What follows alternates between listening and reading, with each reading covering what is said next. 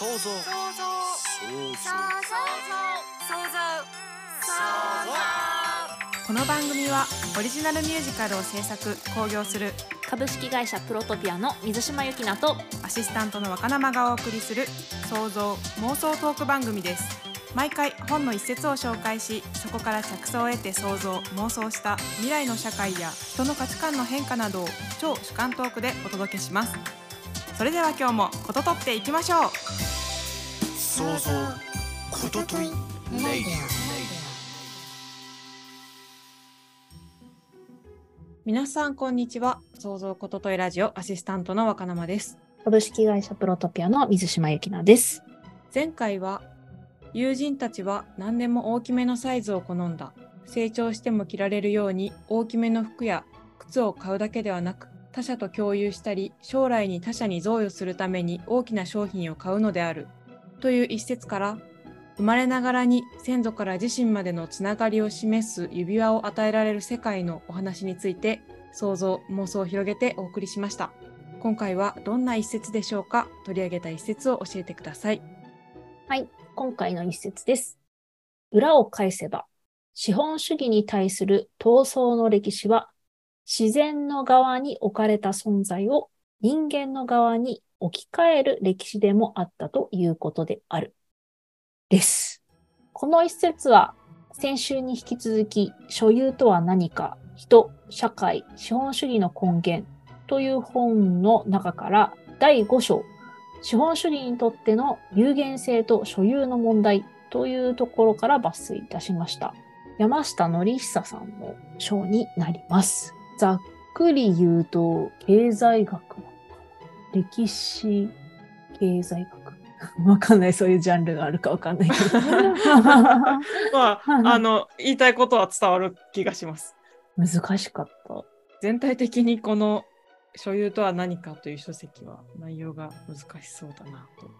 でもなんかさ、同期とかさ、経済学部出身でとかいるじゃん、たまに。あ結構言いますね、私。ねえうん。みんなこんな難しいことやってたのかなって またいろいろ気になるジャンルだなとは思っております。はい。で、そもそもこの章は、えっ、と、社会学とか歴史学の中で資本主義経済の2つの見方について書かれている章でした。初の見方。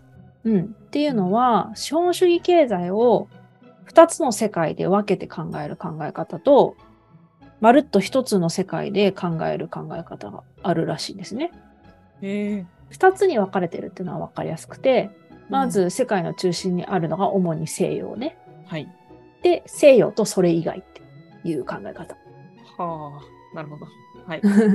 で、西洋の人は、まあ当時はなのかもしれないけど、人と自然を分けて考えてるんですね。日本は自然と共生してるけど、西洋は自然を、なんだろう、支配できるものだと考えてるみたいなこととかね、聞いたことある人もいるかなと思うんだけど、その自然っつうのがね、西洋人以外全部自然みたいな 感じの雰囲気だった。西洋以外の土地も人もってことですか、そうそうそう。うん、まあ、主にアフリカとかブラジルとかネイティブアメリカンっていう人たちがその対象に歴史上なってるよね。うん。で、自然っていうのは何かっていうと、安価に使っていい資源とか労働力のことを自然って言ってんだって。ええー、って感じですけどね。え えー、っていうか、ええー、って感じですけどね。ちょっとね、あの、あまりにざっくりしてて、あの、間違いはあるかもしれないんだけど、大体そんな感じ。なるほど、なるほど。まあ、うん。捉えてるってことですね、そういうふうにね。そうそう。あの、初めはね、多分違ったと思われる。ジョン・ロックっていう有名な哲学者の人がいるんだけど、その人が、あの、権力者は生まれつき権力を持っているわけじゃなくて、時に抵抗してもいい存在なんだよみたいな考え方を提唱していて、当時ヨーロッパは全然平等じゃなかったから、王様がいて貴族がいて平民がいてみたいなね。だか、ら、多分貴族とか王様が権力で土地を独り占めしていたりとか、無理難題を言ってきたりとかしてたんだろうね。だけど、ロックっていう人が、土地っていうのは耕して実りを多くした人にこそその土地が与えられるべきなんじゃないか的な主張をしているのよ。つまり、貴族とかが遊んで暮らして土地が遊んでんだったら、あ土地が遊んでるっていうのは、休眠してるみたいな、そういう意味だけどね。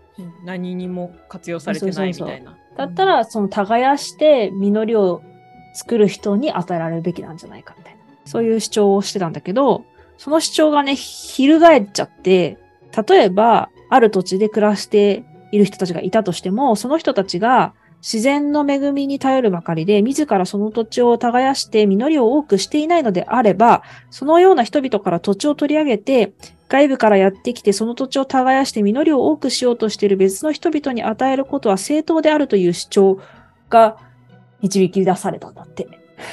なんかちょっと違う気がするけど。で、その土地とか、そこに住んでる人とかを奪ったり、奴隷にしたりとかして、使っていいっていう理論に応用されちゃったらしいんだよ。えー、絶対そういう意味で言ってないですよね。多分ね。わかんないけど。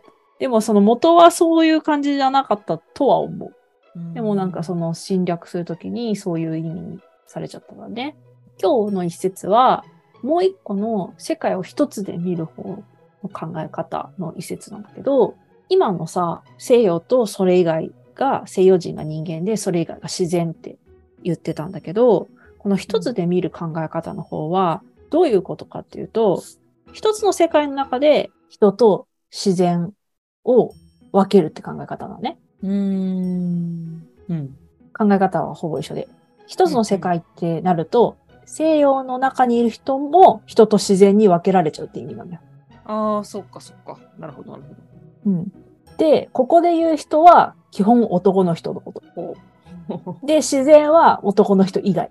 ほなので、自然が女性とか子供とか移民とか。でこの人たちが安価な自然なんですね。う。うん、うん、うん。資本主義経済の中で安価な自然を使って物を作ったり、労働を提供して、それ以上のお金をもらうことが儲けるってことなのよ。で、資本主義の場合、個人が利益を上げることがいいとされるから、いろんな人たちがそういう安価な自然を求めてるわけよ。それがある見方では西洋人が求めてて、ある見方では男の人が求めて商売をしてると。そうそうそう。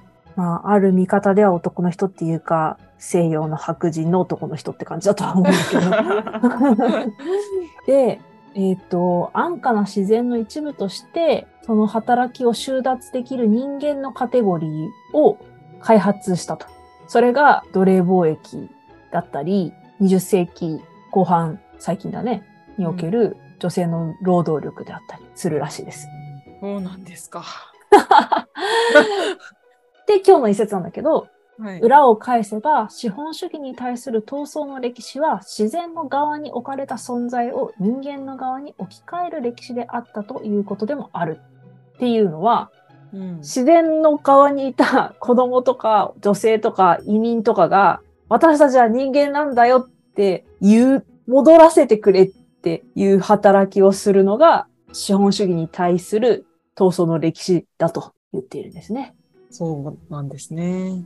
女性の権利がとか移民がとか言ってて、それぞれが窮地にいるってことは分かってたけど、なんかそういう歴史があって人間の側に戻りたいっていう主張だったんだなって改めて思いましたね。それで第47回に少し話したんだけど、その人口増加の問題で逆に女性の社会進出が認められるようになったみたいな話したと思うんですけど、はい。先進国ではホワイトカラー職への女性の進出がされるようになったと。うんそしたら、家事労働とか福祉労働需要が増えたわけですよ。家庭に女性がいないから。そうですね。そうすると、特に女性の移民が増えるんだって。まあでも、イメージありますね。日本でも。そしたらさ、その移民が来ちゃった先では、今度その働く女性がいなくなるじゃん。安価な労働力がね。うんうん。そうすると、原先になった新興国では、農村の若年女性が今度工場労働の典型的な供給源になったりしてる。うん。連鎖してるんだよね。結局弱い立場はずっと弱い立場というか。だからさ、やっぱり自分ちのことは自分でやるべきだなと。何言ってんだ。まあ、女性も男性もね。その代わりとして、どんどんその弱い立場の女性が労働力として供給される。こうなりますもんね。今、日本はその移民増やそうとしてるけど、まあ、さして日本の給料も良くないし、今あんまり魅力的な国ではない気がしますね。うん、そのまんまさ、うなんかアメリカとかみたいに本当に多様性になっていろんな人が活躍するようなあの社会になっていくならいいけど、どっちかっていうとやっぱり安価な労働力として使おうっていう下心が見え見えな感じするんだよね。本当に。それってなんかそういう今話したような連鎖が止まらないから、うん。うんなんかあまり良くなさそうだなって思いますね。それで今日はなんかフェミニズムの問題っていうのは今話した人口増加の問題とか今日のテーマになった資本主義経済の問題とか、まあ、きっと他にもいろんな問題の上にある課題なんだろうなって思いましたね。一筋縄じゃいかなそう。いや、本当まあ、なんで男の人とそれ以外になっちゃうのかなって思った時にすごく基本的なことだとやっぱり力の差なのかなって思うんだよね。体格とか。体格とか、うん握力とか強い方がかっこいいみたいうん。な戦争したがるとかわかんないけどそういうやつはいはい。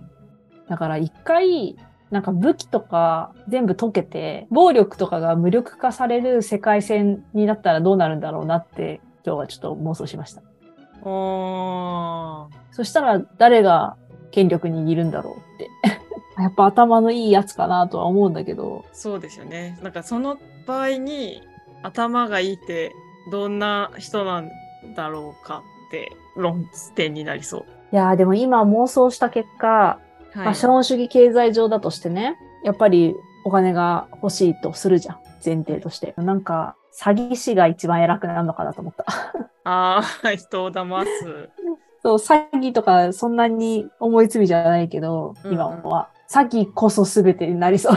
そういう、口だけで勝っていくとしたらね。なるほど。なんか、武器がなくなってもいい世界にはならないのかな。うーん、なんかならない気がしますね。暴力に怯えなくていいでしょ？武力が無力化された世界行ってみたいな。ね、ちょっとなんかその、何がって言ったらいろんな理由があるんだとは思うんだけど、何かがなかったらどうだったんだろうみたいな世界うん軸はいろいろ考えてもいいかなって今回思いました。そうですよね。はい。今日は全く取り留めのない話になってしまいましたけれども、なんとかね、この状況を変える糸口みたいなのを妄想する中で、なんか見つけていって、次の私が作るミュージカル作品のうーん一部にしていきたいなって思ってるのが今回の回でした。次回もね、ちょっとフェミニズム関連の本で、ちょっと頻度上がるかもしれないです。フェミニズム関連の本の。お、私としては楽しみなんですけど。あんまりね、偏らないようにしようと思って、いろんなジャンルの話してたんだけど、集中的に学んでいきたいなって思ってるので、皆様お付き合いいただけると ありがたいです。はい。今日もいろいろと想像妄想できたのではないでしょうか。来週はミン・ジヒョンさんの僕の狂ったフェミ彼女を題材に妄想トークを繰り広げます。お楽しみに。想像ことといラジオは毎週木曜朝7時に更新予定です。ぜひフォローをお願いします。さていかがでしたでしょうか？ぜひリスナーの皆様の感想想像妄想も聞かせてくださいまた株式会社プロトピアではこの番組から着想した小説やシナリオを制作してくださる仲間を随時募集しています。興味のあるテーマで作品プロットを構成し送ってください。いずれもラジオの紹介欄にある Google フォームから受け付けています。お便りをお待ちしております。それではまた来週。